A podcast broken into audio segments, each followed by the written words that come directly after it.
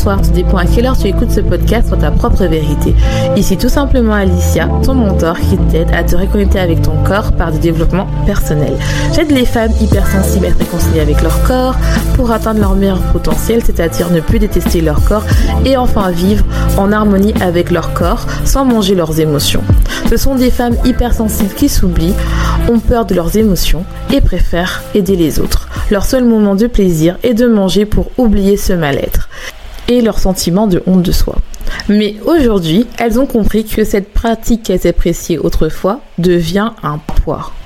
Elles veulent vivre en harmonie avec la vision qu'elles ont d'elles-mêmes et leur corps. Ce podcast sur ta propre vérité te donne les points de réflexion pour commencer ce processus, être la meilleure version de toi-même, c'est-à-dire être ta propre vérité. J'espère que tu vas bien, j'espère que tu as passé une bonne semaine et si c'est pas le cas, j'espère que tu as passé un bon moment avec moi. Je t'invite à t'abonner si tu es nouveau, car chaque semaine, je t'apporte des conseils sur l'alimentation émotionnelle, la gestion des émotions, la séparation de soi, l'amour de soi et l'amour de son corps. Aujourd'hui, je vais te parler de la blessure de et de son lien direct au fait qu'on mange aux cachettes et aussi du fait qu'on a un comportement compulsif. Ce podcast va se diviser en quatre parties. La première partie, c'est qu'est-ce que c'est exactement la blessure d'humiliation? Quels sont les signes que tu as cette blessure et qu'elle est activée? Quel est le lien avec le fait que tu manges tes émotions et que tu manges en cachette? Et quels sont les cinq conseils qui vont te permettre de travailler et via de guérir cette blessure? Comme je vous ai dit, le podcast que je fais sur les blessures, c'est vraiment des podcasts qui sont pour une personne qui mange ses émotions et donc utilise la nourriture pour travailler euh, ses émotions et surtout les cacher, et eh ben c'est des épisodes qui sont difficiles et même pour moi en les écrivant, je sais que je fais toujours ça un petit laïus au début, ça a été quand même intéressant de voir si ma, je dois travailler ou pas encore ma blessure. Et pour moi, c'est une blessure, comme je vous ai dit, tant que vous ne travaillez pas vos blessures, qu'elles sont plus ou moins degrés à chaque fois que vous serez confronté à une situation qui va vous réveiller soit la blessure du rejet, soit la blessure de la trahison, soit la blessure de l'humiliation, eh ben, vous allez avoir des comportements qui sont auto-saboteurs et qui peuvent vous conduire à manger vos émotions de manière compulsive ou pas, parce qu'à faire. Donc je tiens vraiment à le préciser. Et surtout, n'hésite pas à te mettre en pause, à la réécouter, euh, surtout si tu veux travailler et commencer à faire ton auto-coaching toute seule parce que tu n'as pas euh, envie de parler de ça, parce que tu as toujours du mal à en parler, à te dévoiler, et eh ben c'est très important de revenir. Si tu n'as pas écouté les deux dernières blessures, je t'invite à les écouter après ce podcast. Moi, je pense, et elle le dit très bien aussi dans, dans ce livre-là, que ça peut toucher toutes les, euh, toutes les personnes, mais euh, en fonction de la taille, de la rondeur de la personne, c'est là où on verra si sa blessure, elle est plus ou moins grande. Mais généralement, celle que, d'après l'auteur, je préfère toujours dire ça, si la personne est en surpoids et obèse, c'est que sa plus grosse blessure, c'est celle de l'élimination. Bien sûr, on va revenir ça plus en détail au cours de l'épisode, mais je tiens vraiment à le préciser et que pour moi, comme j'ai dit, je coach des personnes qui souffrent du fait de manger ses émotions et de les manger en cachette. Je sais qu'elles souffrent de cette blessure-là et que euh, c'est difficile de voir euh, cette blessure quand la personne elle est euh, mince ou qu'elle a perdu du poids et qu'elle contrôle son poids. Donc c'est vraiment très important. Moi je dis, le fait de manger ses émotions, ce n'est pas uniquement lié au fait que les personnes sont en surpoids ou obésité. J'ai des personnes que je coach qui ne sont pas en surpoids, mais qui mangent leurs émotions. C'est très important de faire vraiment, de comprendre que oui, et c'est généralement les personnes qui ne sont pas en surpoids qui ont du mal comprendre pourquoi elles font et aussi à identifier qu'elles mangent leurs émotions. Donc c'est vraiment très important de comprendre ça. Alors, installez-vous bien dans votre canapé ou dans votre lit. Si tu m'écoutes en travaillant, n'hésite pas à prendre des notes mentales. Et si tu veux retrouver ces notes, n'hésite pas à aller sur mon site soulformusine.com qui se trouve en barre d'infos. Qu'est-ce que c'est la blessure d'humiliation Ce sont des personnes qui se, sentent abaissées, rabaissées ou qui s'abaissent ou qui se sentent abaissées par quelqu'un d'autre. Donc les personnes qui souffrent de cette blessure utilisent beaucoup le mot honte, dégradation et Il est important de différencier le fait d'avoir honte et le fait de sentir coupable, la culpabilité. Donc qu'est-ce que c'est la honte? La honte, c'est le fait d'avoir honte de soi lorsqu'on considère que ce ce qu'on vient de vivre, qu'on vient de faire, n'est pas bien ou n'est pas correcte. Alors que la culpabilité, c'est lorsqu'on se sent coupable, lorsqu'on se sent jugé, car on a l'impression qu'on fait quelque chose de mal. Donc c'est vraiment très important pour vraiment euh, bien travailler cette blessure et de vous dire, bah voilà, je me sens honteuse ou je me sens coupable. C'est vraiment pas la même chose. C'est qu'il faut bien garder, il faut bien garder euh, cette notion en tête. Cette blessure éveille vers l'âge de 3 ans et demi, comme dit euh, Lise Bourdeau, et elle est liée au fait que un ou de ses deux parents décident d'humilier l'enfant. C'est bien décide entre guillemets. Hein. Et c'est lié au physique. Par exemple, lorsqu'un enfant fait pipi au lit et qu'il voit un de ses parents l'humilier, donc ça peut être sa mère ou son père, ou il l'humilie parce qu'en fait, il se rend compte euh, le matin que euh, son enfant a fait pipi au lit et donc en fait commence l'humilier selon, l'enfant. Ça peut être aussi, euh, ça peut continuer très tard parce que ça peut être aussi que, la, que l'enfant fait pipi jusqu'à l'âge de 7 ans, 8 ans et ses parents en fait le critiquent devant ses frères et sœurs ou devant de la famille en disant par exemple mais qu'est-ce que t'as fait, c'est pas normal, t'as 7 ans, tu devrais être propre, qu'est-ce qui t'arrive. C'est vraiment le côté très euh, euh, dégradant qui fait que l'enfant sent que les parents, ses parents ont honte de lui ou un de ses parents. Et euh, ça peut être vécu de différentes manières. On peut se sentir contrôlé par ses parents car on se sent abaissé. On peut se sentir aussi, cette position peut être activée lorsque ses parents racontent nos bêtises, enfin, ou les bêtises des enfants à des invités. Et donc, on a l'impression de se sentir humilié et l'enfant a le sentiment de dégoût. Et aussi, on peut se sentir jugé par ses parents, on se sent honteuse et donc elle est réveillée quand on est enfant. Après, vous allez voir au cours de ce podcast, que je reviendrai plus tard, je vais vous parler comment elle peut être réveillée euh, au cours de manière lorsqu'on est à l'âge adulte ou adolescente et qui fait en sorte que on a besoin de compenser par l'alimentation. Cette blessure est liée à la mère, donc ça veut dire qu'on touche le domaine de la sexualité et de la propreté, et si c'est lié au côté du père, à, cause du père, et eh ben c'est lié au niveau de l'apprentissage, de l'écoute et de la parole. Donc c'est très important de savoir identifier de quels parents euh, on, on se sent humilié, ça peut être les deux, et donc il faudra vraiment faire attention euh, bah, que ça peut toucher tous ces domaines-là, la sexualité, la propreté, l'apprentissage, l'écoute et la parole. Donc qui, quels sont les signes et les comportements qui prouvent que cette blessure d'humiliation est activée? Déjà, les signes morphologiques, comme je dis, c'est très... Une blessure qui est liée vraiment par rapport au corps. Et ce sont des euh, personnes qui ont euh, une morphologie beaucoup très ronde, très ronde, c'est-à-dire qu'elles ont un un ventre rond, elles ont le visage rond, elles ont une poitrine ronde. Et en fonction si la blessure ou pas est, importante, et eh ben, ça, va être, ça va aussi se, décliner par rapport à la morphologie et au fait qu'elles auront un corps rond. Je tiens à mettre entre guillemets, euh, ce n'est pas négatif d'avoir un corps rond. C'est juste euh, vraiment de manière à décrire le fait que vous avez votre blessure d'humiliation qui est activée d'après le, le livre. Et je pense pour moi par rapport à ce que j'ai vécu et par rapport à ce que mes coachés ont vécu, je pense que c'est vrai parce que généralement, moi je vois ça avec mes coachés quand elles commencent et qui mangent des émotions. Je préfère la préciser. Quand elles commencent à, prendre du poids, même si elles sont pas en surpoids, c'est parce que quelque part elles ont honte d'elles, parce que dans un domaine euh, où d'habitude elles excellaient, par exemple au travail, et eh ben euh, ça n'allait pas et donc elles compensent elles, ont l'impression que tout le monde a un regard négatif sur elles et donc elles mangent leurs émotions et donc elles grossissent. Ce sont des personnes qui sont souvent mal au dos, qui ont des problèmes respiratoires, des problèmes thyroïdiens, qui ont des problèmes cardiaques, qui ont des troubles alimentaires et qui ont tendance à manger en cachette. Hmm, ce n'est pas la définition de fait de manger ses émotions. Eh bien si, et aussi bah, qu'ils ont du mal à regarder les gens dans les yeux parce qu'ils ont peur de se sentir humiliés et elles ont tendance à s'auto-punir. Et ça, c'est vraiment euh, le fait que moi, euh, ça m'est arrivé euh, que quand j'étais plus jeune, eh ben, j'avais le sentiment d'avoir honte, bah, que je me sentais que les gens, quand ils me regardaient, j'avais du mal à regarder les gens dans les yeux. Et quand ils me regardaient, j'avais l'impression qu'ils me jugeaient et qu'ils me pensaient en fait que euh, ce que je disais, bah ça y est, ils allaient avoir honte de moi. Et c'était plus par rapport au, regard des gens. Le fait que des gens que je connaissais étaient là, j'avais une pensée du fait que ça y est, il me regarde. Donc comme il me regarde, je suis bête, je suis pas bien, donc je suis, j'ai honte de moi et donc en fait je mangeais.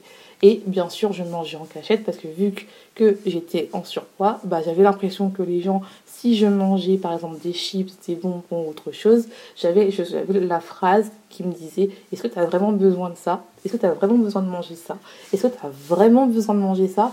Et donc en fait, j'achetais mes trucs et je faisais en sorte en plus d'acheter des trucs healthy pour être sûr que les gens, en fait, ils voient dans mon caddie que ça soit plus professionnel. Mais attention, il hein, faut acheter des trucs beaucoup plus sains que pas healthy. Et je sais qu'il y en a plein qui vont se reconnaître sur cette histoire-là, parce qu'il y a beaucoup de gens qui font ça. C'est-à-dire qu'on achète beaucoup de choses healthy et on va dire un quart de choses non healthy pour être sûr que euh, voilà ça compense et que les gens en fait ne regardent pas notre panier et se disent pas ça y est, elle va se goinfrer.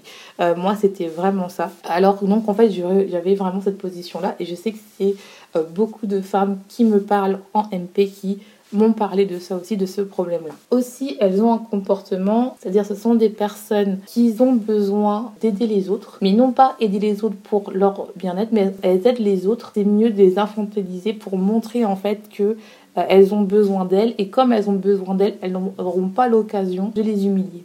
Donc c'est vraiment très important. C'est-à-dire que c'est vraiment des notions où euh, on veut aider la personne, on aide, on aide plus que qu'on devrait, parce que en fait, on sait très bien que si on les aide, elles pas, elles vont comprendre que il n'y a pas besoin de nous, juger, il n'y a pas besoin de nous humilier, parce que tellement qu'on est là, et eh ben si, si, on aide une personne, on ne peut pas l'humilier. On a tendance à se sentir jugé, comme je vous ai dit. On a tendance à se sentir jugé, que les regards des gens sont là pour juger. Ça peut être par exemple quand euh, on met un maillot de bain, on a l'impression que euh, tout le monde va nous regarder dans la plage, surtout si euh, on a des kilos en trop. Et quand je parle de kilos en trop, je préfère dire pas en surpoids, mais déjà même des personnes qui ont juste du ventre peuvent avoir cette, même impression-là. C'est-à-dire que dès qu'on a euh, une partie de corps qu'on n'aime pas, on a l'impression que lorsqu'on met un, maillot de bain, et ben, tout le monde va regarder cette zone-là et donc on se met pas en maillot de bain, donc ça nous freine en fait, parce qu'on a vraiment peur du jugement. On, aussi, on ne supporte pas le mot gros parce que le mot gros, pour nous, c'est quelque chose qui est négatif, qui est rabaissant. Donc tout ce qui est gros, rond, tout ce qui est attrait à la rondeur, pour nous, c'est vraiment quelque chose de péjoratif. Donc je mets nous parce que moi, c'était quelque chose avant que le mot gros, je n'aimais pas. C'est juste un adjectif en fait. Et je me suis rendu compte que c'est moi-même qui faisais tout mon cinéma. Mais c'est vrai que dès qu'une personne extérieure nous dit qu'on est gros, bah euh, ça y est, euh, on se sent jugé. Or que non, c'est notre interprétation qui fait en sorte que on sent qu'on se sent jugé lorsqu'on dit qu'on est gros. Aussi, ce sont des personnes qui sont hypersensibles, c'est-à-dire qu'elles font tout pour que les gens ne se sentent blessés. Elles, ont, elles font très attention à leurs mots et euh, dès que quelque chose va mal, eh ben, la personne elle, se pense responsable. Elles sont sujettes à la dépression, elles ont du mal à exprimer leurs besoins et leurs désirs et surtout à mettre des barrières. Donc en fait, pour elles, prendre soin d'elles, c'est égoïste. Euh, parce que en fait pour elles c'est important que tout le monde soit égal parce qu'elles ne supportent pas l'injustice car elles sont hypersensibles. Je t'invite à écouter euh, l'épisode si tu souffres de ça, c'est est-ce que prendre soin de soi c'est égoïste? Je t'invite vraiment à écouter. Ce sont des personnes qui s'expriment sous forme d'humour pour s'humilier avant que les autres le fassent. Ça peut être par exemple des phrases, euh, surtout si la personne elle est en surpoids voire en obésité, elle va te dire oui je prends de la place ou bien si vous êtes dans un repas, euh, vous allez dans la famille et euh, en fait vous avez euh, vous êtes ronde. Et donc on vous peut dire bah voilà ah t'as fait votre votre mère ou vos amis vont dire bah ah j'ai fait un gros repas et la réponse la personne va dire mais t'inquiète pas je suis là je vais finir. Ne t'en fais pas t'auras pas de reste donc c'est vraiment des, des, phrases où on a l'impression que c'est anodine et des fois même on reconnaît pas ces phrases là tellement que c'est intériorisé. Mais en fait ces phrases ça montre vraiment le côté où on est dégoûté de nous-mêmes, où on a honte de soi, on a honte de nos poids, on a honte de nos rondeurs et aussi le fait aussi qu'on mange beaucoup pour compenser cette honte en fait. Et comme à la fin, comme je vous ai dit, c'est des personnes qui achètent beaucoup de nourriture, qui mangent beaucoup. Donc c'est vraiment un coup euh, de pouvoir euh, vraiment faire ces pulsions alimentaires, avoir ces troubles alimentaires. Et aussi, ce sont des personnes qui ont tendance à se sentir jugées, scrutées. Donc, c'est vraiment très important de se rendre compte de comprendre si ou pas on est affecté par cette maladie et si on mange en cachette, je vous dis bien si on mange en cachette et qu'on mange ses émotions, mais généralement quand on mange ses émotions c'est parce qu'on mange euh, on a tendance à manger en cachette, et eh ben c'est qu'on souffre de cette blessure, bien sûr euh, avec des avec une blessure qui est plus ou moins grande en fonction des personnes. Mais comme j'ai dit, pour moi, pour ma part, les personnes que je travaille avec, mes coachés, souffrent de cette blessure et c'est difficile à voir quand la personne contrôle son poids quand la personne elle contrôle son poids et qu'on voit juste un visage rond ou une poitrine ronde ou des fesses rondes, généralement elle souffre de ça et généralement faut gratter. Et des fois aussi que la personne n'est pas prête à travailler sur cette blessure-là. Et je ne dis pas que si on n'est pas prête à travailler sur cette blessure-là, c'est difficile d'arrêter, euh, c'est pas possible pardon d'arrêter de manger ses émotions, mais ça va prendre plus de temps. Donc, quel est le lien entre le fait de manger ses émotions, le fait de manger en cachette et la blessure de l'élimination. Donc on va reprendre dans cette partie-là, je vais vous prendre des exemples et décortiquer euh, le, mécanisme, le comportement et qu'est-ce que ça peut aller d'un point de vue médical et d'un point de vue aussi bah, les conséquences de l'alimentation émotionnelle. ça va vraiment regrouper tout ça. Alors déjà, la première chose, c'est le fait de manger en cachette. Par exemple, tout ce qui est euh, aliments gras, parce que la personne qui a qui euh, a la blessure d'élimination aiment les aliments gras parce que ça les rassure, eh ben elles sont coupables à chaque fois qu'elles mangent du chocolat. Par exemple, moi je sais que quand j'étais plus jeune, j'avais toujours un truc secret parce que bah, quand j'étais plus jeune, j'étais ronde et quand euh, j'avais ma cachette parce que à chaque fois, vu que euh, toute ma famille était mince, eh ben, je me sentais coupable de manger. Euh, surtout que, vu que ma famille voulait que je perde du poids, et donc il y avait des réflexions. Donc j'avais honte de manger euh, des aliments gras ou tout ce qui était bonbons. Parce que moi, si tu me suis euh, depuis le début, tu sais que j'adore les bonbons. Mais si c'était nouveau, moi, c'était les bonbons. J'avais dans ma chambre des endroits cachés où j'avais des bonbons où j'allais acheter en cachette des bonbons. J'ai vraiment le côté où je mangeais, j'adorais des bonbons. Et même quand j'allais chez des copines où euh, ils avaient des bonbons euh, en évidence, et ben même si j'avais le droit de manger ça, j'en prenais beaucoup parce qu'ils me disaient vas-y, tu peux prendre beaucoup, Alicia, vas-y, j'en prenais beaucoup et puis après j'en mangeais en cachette parce que c'était mon mécanisme, parce que j'avais l'impression que les gens avaient honte de moi. Et c'était pareil par exemple avec une de mes coachées. Euh, une de mes coachées, elle a subi un stress qui a déclenché le fait qu'elle mangeait ses émotions parce qu'elle se sentait jugée et oppressée et donc en fait elle a terminé un gâteau entier toute seule parce que en fait elle avait besoin de ça, c'était une compulsion donc elle mangeait en cachette. Bien sûr, après, on a travaillé la culpabilité, donc on n'a pas eu la culpabilité, mais c'est pour vous dire qu'on a tendance à manger en cachette quand c'est des grandes quantités, euh, parce que en fait, on, se sent honteuse. Donc, ce qui fait, c'est que ce qui arrive, c'est qu'on a un fort pot de glycémie. Et fort taux de glycémie, ce qui fait qu'on a beaucoup de sucre qui rentre dans le corps jusqu'à un certain point. Et ça peut développer, à sur le long terme, le fait d'avoir la résistance à l'insuline, euh, bah, du surpoids, une grosse surconfiance au niveau du ventre, des problèmes cardiaques, du diabète, des problèmes au foie, on peut faire euh, la maladie du foie gras. Donc tout ça fait en sorte que c'est très important. Et il n'y a pas que ça, parce que le fait de manger en cachette fait que des fois les femmes ne mangent pas devant les gens. Donc ce qui fait que elles ont tendance à ne pas manger la journée et à manger le soir, donc on peut avoir de l'hyperphagie nocturne. Donc c'est vraiment très important de travailler. La euh, seconde chose, c'est qu'aussi, comme on a peur du regard des gens, et eh bien, comme je vous ai dit, ça rejoint au premier, on a tendance à manger en cachette, on a tendance à faire des choses, on a tendance à interpréter des choses que les gens pensent, par exemple par rapport à notre corps, surtout si notre corps est rond. Donc ce qui fait ou même une partie ronde, hein, je dis bien, c'est pas comme j'ai dit, le fait de manger ses émotions, c'est pas uniquement que pour des personnes qui sont obèses ou en surpoids, mais je préfère préciser. Et on a une facilité à prendre du poids et à s'auto-saboter par rapport à la perte de poids. C'est-à-dire, donc vu qu'on s'auto-sabote, vu qu'on n'aime pas notre corps, vu qu'on a l'impression qu'on est jugé par rapport à une partie de notre corps ou qu'on se sent jugé par rapport à une situation, et eh ben on va se tourner vers la nourriture. Et donc, en fait, si par exemple on, veut, une période où on veut prendre soin de nous, perdre du poids, on n'arrivera pas parce qu'on va s'auto-saboter par le fait qu'on mange ses émotions. Aussi, vu qu'on est euh, des personnes qu'on aime la liberté, on a besoin d'être libre, on a besoin de casser l'autorité qu'on a eue parce que généralement l'autorité ça vient de nos parents à la naissance et on s'est senti beaucoup critiqué par nos parents, par le fait par exemple qu'ils vont nous dire ne fais pas ci, ne fais pas ça, ne mange pas ça, ça c'est gras, ça c'est elle ça c'est pas, c'est pas ça. Généralement, vu qu'on veut un sentiment de liberté et arrêter de donner des explications pour compenser le fait que euh, on veut être libre, et eh ben on va dans l'extrême. Donc on va tout ce qui est dans extrême, c'est-à-dire qu'on rejette tout, on rejette l'autorité, on rejette les règles, c'est-à-dire c'est pour ça que des fois les personnes eh ben, ils vont manger euh, à outrance, ils vont avoir une sexualité à outrance parce que ils ont besoin de manger plus.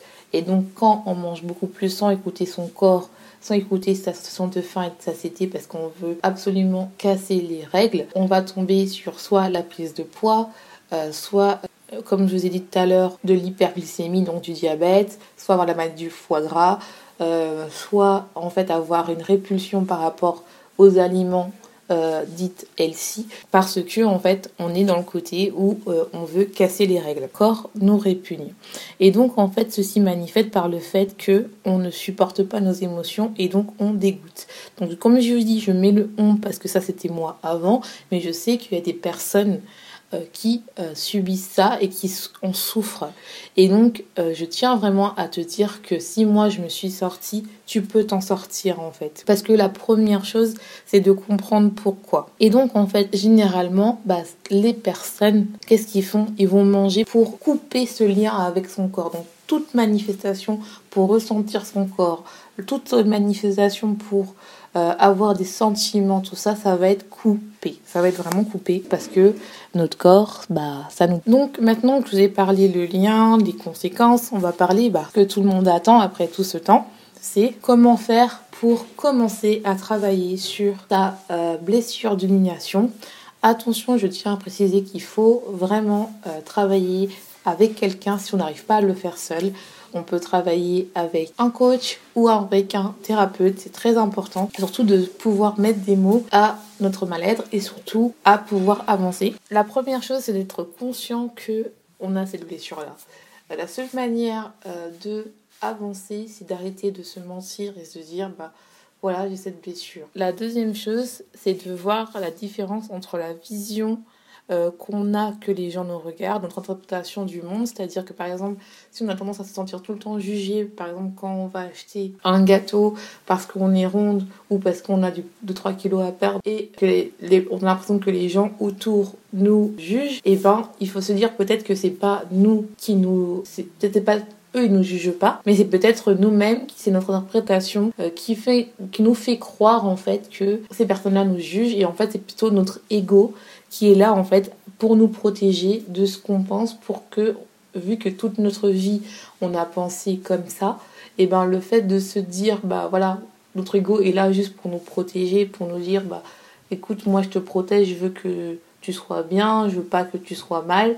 Donc il va activer ça. Et donc en fait le fait de comprendre comment on fonctionne, comment notre ego fonctionne quand on va dehors, quand on achète un truc, va déjà nous parler de prendre conscience de notre mal-être. Troisième chose, c'est vu que les personnes qui souffrent de cette blessure ont besoin de liberté, ont besoin euh, de euh, d'être bien, de dire j'en vois tout balader. Donc ce qui fait que on ne veut pas être dans les stéréotypes de la société. Ce qui est bien. Ce qui est bien. Mais euh, il ne faut pas non plus faire n'importe quoi et être dans l'excès. Le fait de juste accepter l'autorité, mais de prendre vraiment les choses qui peuvent nous permettre d'avancer dans cette quête de la liberté plutôt que de tout jeter et aller dans la liberté. Euh, je dis ça parce que, euh, par exemple, l'alimentation intuitive ou d'être sur une alimentation plutôt plus régulée. Moi, l'alimentation intuitive, je veux dire que c'est une bonne idée. Alors moi, je vous dire que l'alimentation intuitive, c'est une bonne idée si tous vos signaux de faim et de satiété, vous êtes connecté à ça. Si vous n'êtes pas connecté à ça, il faut d'abord vous connecter aux signaux de satiété et de faim pour être sûr que vous êtes bien dans une alimentation intuitive et que vous n'êtes pas non plus dans le rejet du fait que une alimentation qui a été apprise par vos parents. Parce que ça peut générer le fait qu'on déteste après manger des aliments healthy, que je mets bien entre, entre parenthèses, c'est-à-dire des aliments plus nutritifs, tout ce qui est légumes, carbs, tout ça. C'est vraiment très important.